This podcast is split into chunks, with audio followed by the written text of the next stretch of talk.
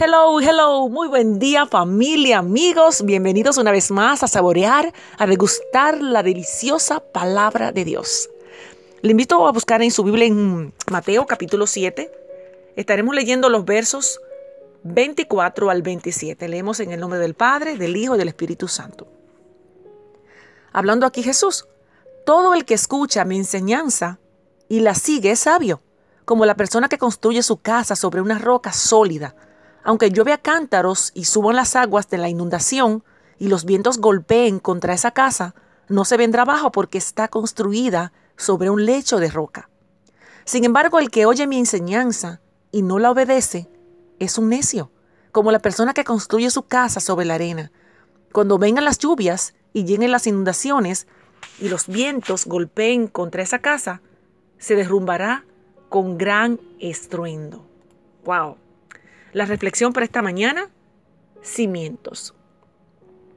Una de las torres más altas del mundo se encuentra en Toronto, Canadá.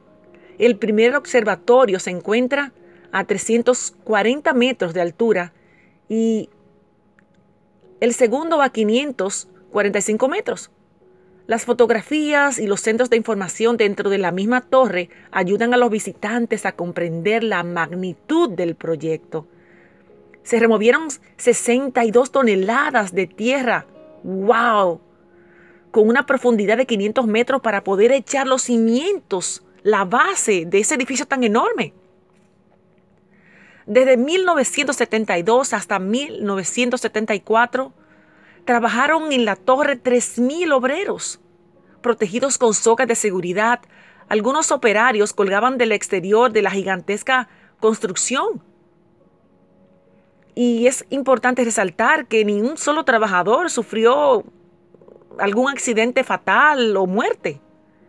Actualmente un veloz ascensor transporta a los visitantes hasta arriba, donde pueden disfrutar de una asombrosa vista panorámica de la ciudad. Y muchos hacen el comentario, valió la pena, wow, el costo y el tiempo, el esfuerzo de los empleados en, en construir la torre. Mis amados, nosotros también necesitamos un sólido fundamento para encarar a diario, enfrentar la vida. Debemos dedicar tiempo para estar con nuestro Padre Celestial y así fortalecer nuestros cimientos espirituales, nuestras bases espirituales, nuestra base de sustentación en la, en la vida. Vemos mucho mejor si nos elevamos al punto de vista de Dios y no nos sentimos abrumados, oprimidos por las cosas que se presentan a diario en nuestro caminar.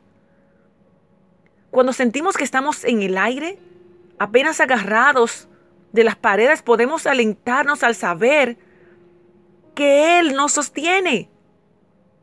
Nuestra vida está sostenida, fortalecida en Él, cimentada en Él.